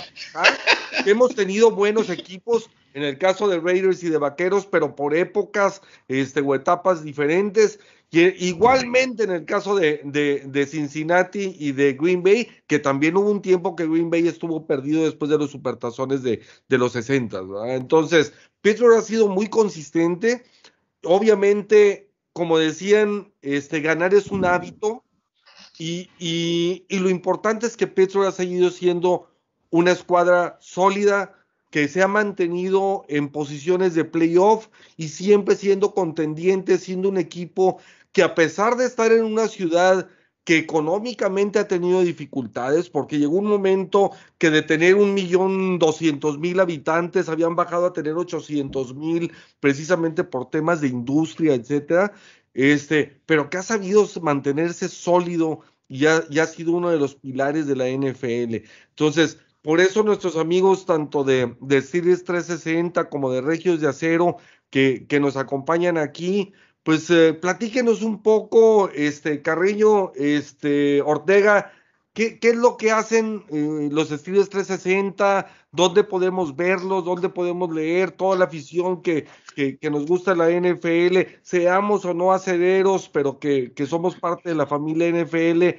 ¿dónde podemos seguirlos, verlos? ¿De qué se trata Steelers 360? Platíquenos. Eh, bueno, te comento rápidamente antes de darle la palabra al tocayo. Este, pues Steelers 360 nace, no nace por mí, eh, un buen amigo que, mexicano que vive en Barcelona, se le ocurrió la idea de juntarnos a varios, lo armamos, este, empezó como, como una página, como un blog, eh, y poco a poco ha ido creciendo, ¿no? obviamente tenemos este, presencia en casi todas las redes sociales, aunque eh, Instagram está por ahí descuidado, pero, pero en casi todas. Y, realmente lo que empezó a lanzar mucho a, a, Steelers 360 fue, fue la página y lo que lo terminó de relanzar fue cuando, pues el año pasado, con todo esto de la pandemia, pues un día se nos ocurrió empezar a hacer esto, ¿no? Hacer eh, eh, eh, programa en vivo. Ya teníamos algo de radio, pero en radio la difusión era, era muy, muy limitada y YouTube es una herramienta maravillosa para, dar difusión. Y, y, bueno, pues básicamente trata sobre dar noticias, datos eh, y opinión sobre, sobre toda la actualidad de, los Steelers. Eh, no somos propiamente un, club de fans, ni mucho menos, aunque tenemos por ahí un grupo de, en, WhatsApp y, creo que en Facebook también hay uno, aunque yo no, en ese no me meto mucho. Este, eh, más que nada empezó como un feed y pues nos hemos hecho una, una pequeña comunidad eh, eh, con mucha gente, tanto en México como en Sudamérica, que hay muchos, muchos amigos, en Centroamérica incluso, hay mucho aficionado de los Steelers, no tanto como de otros equipos, porque el fútbol tiene, tiene poca difusión por allá. Y, bueno, pues es un proyecto que ha ido, ha ido ahí creciendo poco a poco y, esperamos que siga por la, eh, por la misma línea, ¿no? Este, ¿Dónde nos puedes encontrar? Pues básicamente, literal, en Google, este, ponle Steelers 360 y, te va a aparecer eh, la página del blog, que por cierto lo vamos a migrar eh, en, dentro de unas semanas ya a otra plataforma. Ahorita estamos con WordPress, lo vamos a migrar a Wix. Este, y, en YouTube igual eh, busca este, Steelers 360 TV y, ahí te, aparece nuestro canal. Eh, y, lo mismo en el caso de Twitter o de, o de Facebook, ¿no? Eh, que son las redes más fuertes que manejamos. Repito, Instagram, pues está ahí un poquito olvidada. Ahí cuando me acuerdo, este, ponemos algo y demás, pero pues el tocayo no se ha puesto trucha con, con, con Instagram. Ese es de Rulo. No, güey, ese era TikTok. Sí, mira, yo conocí a Carlos por Twitter. Sí. yo, yo me gusta mucho la plataforma Twitter más que otras, más que Instagram, más que Facebook. se me hace que es, te da la información eh, más cruda y creo que me gusta la insolencia de la gente que lo utiliza, ¿no? Porque Facebook son amigos y familia. Instagram, pues toda la gente pone sus fotos y pone tarugada y media, pero el Twitter le encuentro que es irreverente y es muy informativo. Y hay gente sanguinario, sanguinario, compadre, ¿no? Totalmente. Es, sanguinario. Muy cruel. Y yo encuentro a Carlos siguiendo a un, a un, bueno, que es como analista el amigo Patotas, un cuate que opina de, que es muy simpático, opina de fútbol y de distintos deportes y da consejos de apuestas. Y vi que Carlos siempre le comentaba de americano. Y pues empecé a seguir a Carlos de curiosidad porque me gustaban sus comentarios. Y luego vi que le iba a Steelers, yo también le iba a Steelers de toda la vida. Y empezamos a llevar una muy buena relación. Y bueno, Carlos me invita junto con José Luis Lugo, que es el amigo que platica él que está en Barcelona. Eh, me invita, ¿no? Por, pues porque empecé a participar con el Tocayo. Él tenía su programa de radio en, en internet donde hablaba de los, bueno, no solo de Steelers. En general, de la NFL. hablabas de la NFL en general y a veces de hasta de deportes. y, Tribuna Radio El Palco y bueno, yo le empecé a mandar canciones. Yo tenía un programa de radio en una universidad que hay por acá que se llama Universidad Nahuac. Y pues ya me quedé sin programa, pero pues tenía mucha música y se la empecé a mandar y al tocayo le gusta el rock también y empezó a ponerla y demás. Donde me dice, oye, ¿por qué no participas? Y digo, órale, va. Empecé a, a participar con él. Luego la pandemia llega la pandemia y tenemos mucho tiempo, entonces empezamos a, decir, bueno, ¿qué hacemos? Hay que hacer Facebook Live, ¿no? antes de los partidos de Steelers, ¿no? Como el pre-partido. Y luego se nos ocurrió hacer los post-partidos y eso los hacíamos en YouTube, ¿no, Tocayo? ¿En qué era? En, YouTube, sí. YouTube, sí. Y los programas de lunes y jueves, Carlos decide salirse de, bueno, se acaba el, el, radio por internet y se le ocurre la buena idea de transmitirlo vía YouTube. Le ponemos Steelers Zone al programa y transmitimos todos los lunes y jueves en YouTube. normalmente a las 8 de la noche va a tocar si no se nos olvida. Generalmente a las 8 de la noche. Aunque a ver, si, no me quedo dormido y no me apendejo, este, sí, a las 8 de la noche. Pero fíjate, yo, yo creo, este, para los Carlos, definitivamente esas son las redes sociales. Las redes sociales es, en este caso, ahora que estamos haciendo esto juntos, este, Steelers 360 y The Hall of Famers, pues obviamente su grupo y el nuestro va a ir difundiendo las cosas y entonces cada vez vamos a hacer comunidad más grande. Es, así como funcionan las redes. ¿sí? Entonces, contrario a lo que decías ahorita de los medios de comunicación, y te lo está diciendo alguien que pues trabajó toda su vida en los medios de comunicación desde el punto de vista de la contratación de medios, principalmente. Cuando estaba chavo, ahí sí, pues en los medios de aquel lado del escritorio. Entonces, Pepe, tú que tratas con la gente en el día con día, en la estación de radio, en la RG La Deportiva, en Milenio, etcétera, súper importante el que haya grupos como, como Steelers 360, como Regios de Acero, que, que obviamente este, pues te, te permiten a ti que estás informando a la gente saber qué es lo que necesitan por un lado y conocer a su vez sus opiniones como para poder tener este pues todo un todo un complemento. ¿Qué opinas al respecto?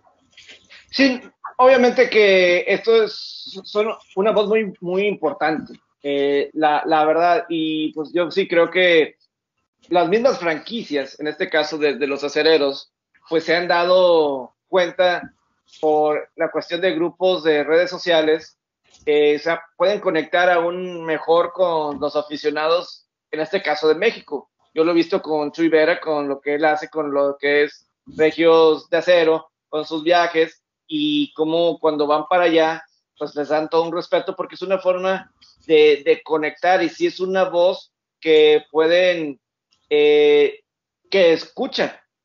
O sea, eh, las organizaciones escuchan a esos grupos sociales, tienen una voz es muy buena, que se puede utilizar para bien o para mal. Hemos visto, ah, voy a decirlo así, en el fútbol aquí local, a veces a veces eh, influyen para despedir o no despedir, etcétera, eh, porque a veces en redes sociales hemos visto cómo eh, pueden llegar a promover a alguien o el mismo, esto es lo que se dice la cultura cancel culture, ¿no? Que se ha vuelto así una frase. Entonces, lo que hacen Destinos 360 y sobre todo porque son nichos. Y cada franquicia son nichos. Y obviamente la de los aceleros es un nicho muy grande, eh, es un nicho muy muy grande que si te logras posicionar eh, vas a tener resultados. Y la gente te va a escuchar. Y, más importante, porque yo, yo, creo que no es tanto el número grande, más que llegarle a la gente indicada. No es llegar como gente de Instagram, no, que tienen un millón de seguidores, pero ¿cuánto impacto realmente tienes? La, segmentación, ¿no? Lo de la segmentación, a veces va a haber algo de que sean mil, mil personas o no sé, pero si esas mil personas son fieles, etcétera, y hay gente importante ahí que te ayude, ahí está lo fuerte de redes sociales. Claro, no, sin duda, sin duda. E, este, ¿querías decir algo, Ortega? Sí, fíjate que eh, yo he visto, bueno, eh, los días martes estoy con, Charlie Blanco y con el coach Azuara ahí en Mesa de Acero. Eh, y, se está transmitiendo ahorita por Máximo Avance Network, que obviamente es ya más tipo medio. Este, Y sin embargo, a pesar de la cantidad de seguidores que hay, a pesar incluso de la cantidad de Steelers que hay, tiene como, como muy limitada difusión. Eh, a pesar de todo eso y de que se pasa eh, obviamente en máximo avance y en el universal y, demás, tiene muy limitada, eh, no sé si la gente cree o, piensa que, este tipo de proyectos como Hall of Famers, como Regios de Acero, como Steelers 360, como hay otro por ahí por Monclova que se llama este, eh, eh, eh, Agentes Libres. y Ciudad de Acero, que sí, van, van un poco de la mano ellos, este, tienen mucho más jale con, con las personas que los propios medios, ¿no? O sea, como que se acerca más la gente, eh, como que siente más cercano eh, a, nosotros como aficionados, porque a final de cuentas somos aficionados. Claro, claro, no, no, sin duda alguna. Este, Tocayo, ahora tú platícanos de los de los regios de acero, este, cuéntanos sobre, sobre el grupo, eh, la verdad de las cosas que te conozco ya de hace varios años y aparte de ser un tipazo este, y una persona sensacional, pues también eh, tú, tú haces viajes y organizas viajes para ir a ver a los, al equipo de los aceleros, tanto a Pittsburgh como, como a estadios, eh, otros estadios de la NFL. Platícanos, Tocayo. no, pues este, sí, nosotros hacemos, desde en el 2004 fue, fue nuestro primer viaje a Dallas en el otro, en el Texas Stadium antiguo, ¿te acuerdas? Sí, claro. Y este, ese fue nuestro primer viaje. Fíjate que, ¿sabes cómo salió? Este, eh, nosotros no viajábamos, digo, nos juntamos desde el, desde el 2002. fue nuestra primera reunión. Entonces, en ese año, eh, cada quien iba a, cuando teníamos algún partido. Pero en ese año, como iba a ser, como, como iba a ser allá en Dallas, no, que vámonos en mi camioneta y que yo pongo la mía y que era un show. Entonces yo les dije, déjenme organizarlo yo. Entonces lo organicé, renté camión y todo y nos fuimos. Y de ahí ya, pues, ya se fue este, dando de, ir cada año a uno o dos viajecitos, ¿verdad? Y, no, la finalidad de, este Regios de Acero es divertirnos. O sea, nosotros, nosotros no somos expertos en, en, en, este, por ejemplo, como por ejemplo Ortega, que pues, se la sabe todas, todas, Villalba, bueno, pues ustedes ahora que lo están oyendo, Oye, yo, yo pues no, yo no sé ni el 10, 15% de lo que saben ustedes. Nosotros nos gusta divertirnos. Nosotros este, invitamos a la raza ahí a que vaya ahí donde nos juntamos, a, Wings Army, vemos los partidos, este, nos divertimos, tiramos chicharrón, nos peleamos, eh, tenemos cosas este, que estamos de acuerdo, otros que no, y nos divertimos. Eso es lo que, eso es lo que hacemos como, como club de fans, ¿verdad? Y, y pues nada más. Así, así está la situación con, con Regios de Acero. Y, y, mucha, y mucha, este, mucha gente, te digo porque, porque tú siempre me dices así, Tocayo, que yo soy el líder y que soy el de Regios de Acero y que soy el que... no, claro, a mí me gusta estar en, en la punta ahí, ¿verdad? Y soy el que hago los viajes. Pero ahí no hay ningún líder, ni presidente, ni el que dice, ni va. Cuando hay algo que decidir entre varios. Este año tienes dos viajes. Vamos a Green Bay. Este, pues tengo que hablar con Macías a ver cómo le vamos a hacer, qué es lo que vamos a apostar. Este, ya está. Yo la tengo pensada, pero, pero se la digo yo por acá, ¿verdad? Este, vamos a Green Bay el 3 de octubre, ¿verdad? y vamos a Pittsburgh. Y vamos, y vamos a Pittsburgh en diciembre, el 5 de diciembre contra, contra Cuervos. En avión, porque pues no se puede pasar en camión. Están cerrados los, los, puentes, ¿saben? Si no, pues nos íbamos en autobús, pero vamos en, en avión. Aquí en el, aquí en el podcast les vamos a poner el, flyer este, de, de los viajes, eh, Tocayo, para que pues tanto la gente de, de, de Steelers 360 también y todos los seguidores de, de la gente de, de los del equipo de Pittsburgh, incluso de los mismos empacadores de Green Bay que hay en el país, pues bueno, que, que se enteren de esto y, y, obviamente fuera de México también, que se enteren de esto y quienes estén interesados, sobre todo ahora que, me, como bien mencionas, dado que están cerradas las fronteras, pues bueno, es importante y es interesante conocer que, existen este tipo de opciones para poder, como quiera, de ir a disfrutar de, de, un, un, partido de NFL y ya a estadios legendarios. Digo, en el caso de Lambó, pues, pues es un estadio este, con muchísima historia de dos instituciones que las podríamos decir fundadoras, aunque Pittsburgh no haya nacido en el mero 20, pero, pero de las eh, franquicias fundadoras de, de, la NFL, sin duda alguna, una gran historia de las, de las dos escuadras y estar ahí en un partido de Pittsburgh contra, contra este Green Bay en, en, un, en un mes del año como octubre que mencionas, que todavía es una época donde se puede, claro, aparte del espectáculo de la nieve y todo lo que tú quieras que hubiera después en diciembre, pero que todavía puedes disfrutar del fútbol americano pues con un aspecto climático que permita este, al señor Rotlisberger de 39 años de edad todavía que pueda lanzarlo no es aprovechar la oportunidad porque como es de la nacional, pues vas a, te dan ocho años en ir a, otros ocho años en ir a Green Bay otra vez, pues está difícil. Tenemos que palomear esa, esa sede, ¿verdad? Con el, lo que tú dijiste, lo que representan los empacadores, y pues ahí vamos a estar, si Dios nos presta vida, de aquí al 3 de octubre, no sabemos si en Green Bay hay calles pavimentadas o no, pero vamos a ir. Pues, Oye, Chuy Vera, este, dos, preguntas. Igual a lo mejor Chuy eh, Treviño te va a preguntar ahorita más a detalle, pero yo, yo a mí me gustaría que nos compartieras y nos dieras, por favor, dos respuestas. Una, hablas de que desde 2004 fue su primer viaje, pero nos puedes comentar o compartir en dónde fue el detonante, en qué año fue el detonante para lo que hoy en día tiene Regios de Acero, de lo que nos has platicado ahí en los chats, en temas de que, oye, pues ya te reciben con exjugadores, ya te hacen un, evento, o sea, te dan toda la atención bastante importante, que era parte también de lo que decía Pepe ahorita, que quizá también ellos ya lo ven como que, oye, pues estamos viendo y atendiendo el mercado latino, mexicano y demás.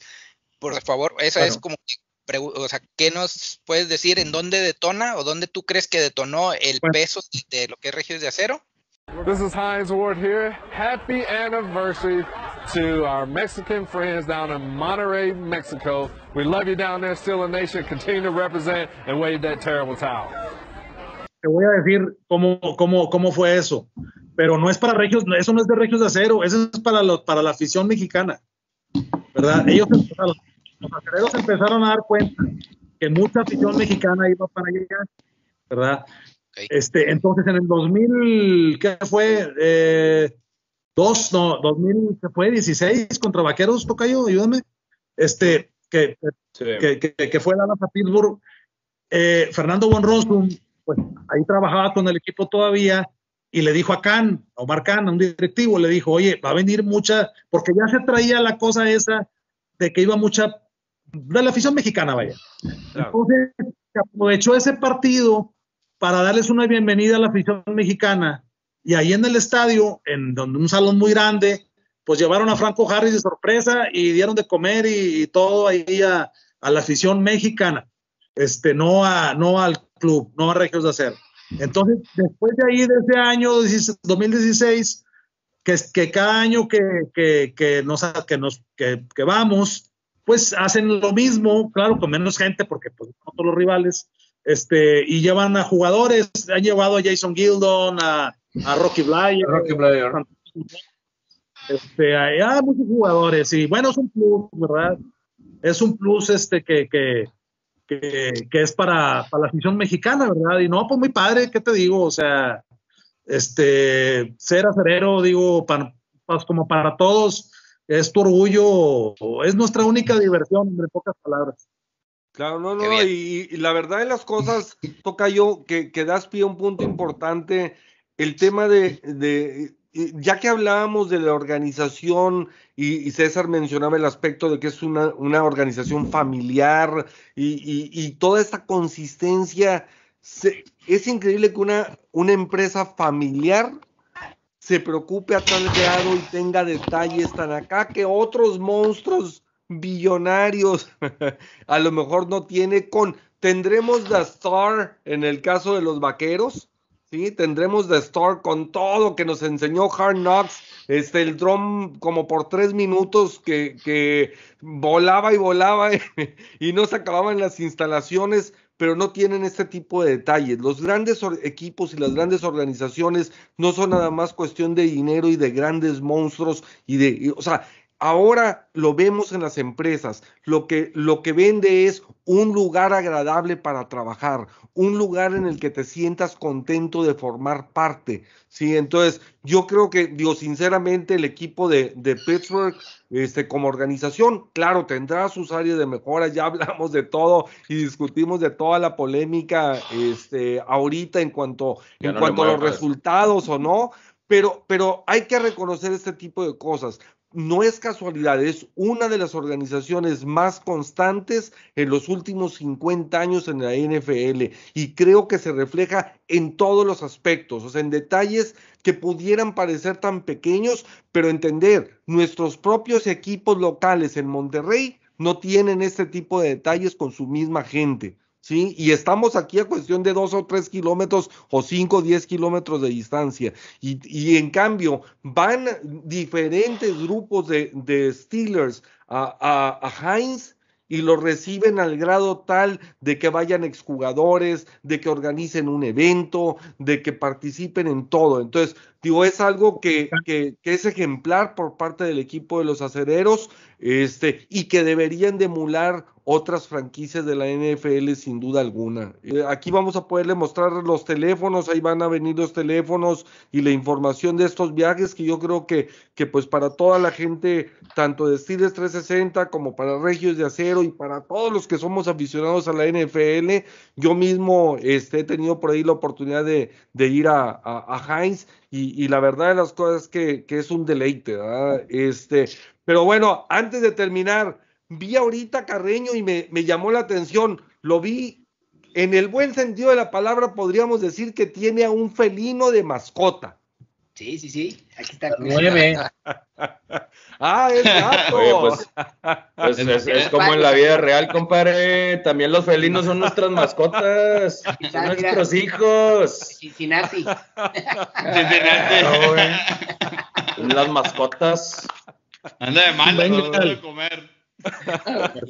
bueno, pues excelente, muchachones. Digo, la verdad de las cosas es que hacer un, un programa entre ocho de manera virtual no es sencillo, porque obviamente, pues todos tenemos gustos, opiniones, estilos diferentes de manejar las cosas. Este, pero creo que, que ha sido un deleite el que estemos todos aquí reunidos agradeciéndole por un lado a Dani que, nos hizo el favor de, contactarnos a, toda la, organización de, de 360, este, tanto que nos haya, que haya estado con nosotros Ortega como, como Carreño. Por el otro lado, pues bueno, al tocayazo, este, Chuy Vera, que qué gustazo tenerte con nosotros, Tocayo. Este, obviamente Pepe fue el que nos presentó a todos a final de cuentas ya hace algunos años. Y, pues todos los Hall of Famers, pues somos ah, así como, como en algún programa decía el mismo Pepe, creo que se han tardado en poner a Mike Holmgren este, en el Salón de la Fama porque pues él hizo a Favre y mire todo su, su, árbol genealógico de entrenadores. Pues bueno, en este caso igualmente, pues también los Hall of Famers, digamos que, que vienen siendo de, esa, de ese árbol genealógico que el mismo Pepe este, creó. Y, y, pues bueno, qué gustazo tenerte con nosotros, eh, este Tocayo. No sé, Pepe, de, defiéndete, di algo de, de, ese, de esa mascota. Pues no sé, ahorita, en Estados Unidos hay una moda de decir que mascotas son los más ofensivos. Eso está como que una tendencia. Oye, sí quería preguntar algo. Aaron Rodgers y Ben Roethlisberger no se han enfrentado desde el Super Bowl por diversas razones, ya sea lesión de alguno o de otro, si no me equivoco, desde el Super Bowl que ya estamos hablando más de 10 años, 11 años. 11 años. ojalá, ojalá, ojalá que ninguno de los dos se lesionen, porque pues sí, obviamente sería muy importante que se vuelvan a enfrentar. Es algo que la liga no sé qué puede hacer porque no podemos tener un duelo contra Córdoba, que uno fue 2004, seleccionó primera ronda, y otro 2005, tanto tiempo sin verse las caras en el campo. Es, correcto y es, buen comentario y buen dato. Este, digo, el mismo Ben, pues obviamente, este, en ese entonces, cuando el, juego que, platicaba el tocayo ahorita contra Dallas, pues eran de sus primeros partidos en la, en la NFL. Y, y, va a ser interesantísimo verlos a los dos. Este, obviamente en momentos que parecieran distintos de sus carreras de, de ambos pero, pero siguen siendo unas estrellas independientemente de que, de que a una parte de los, de los uh, les cuadre Ben y a otra parte no.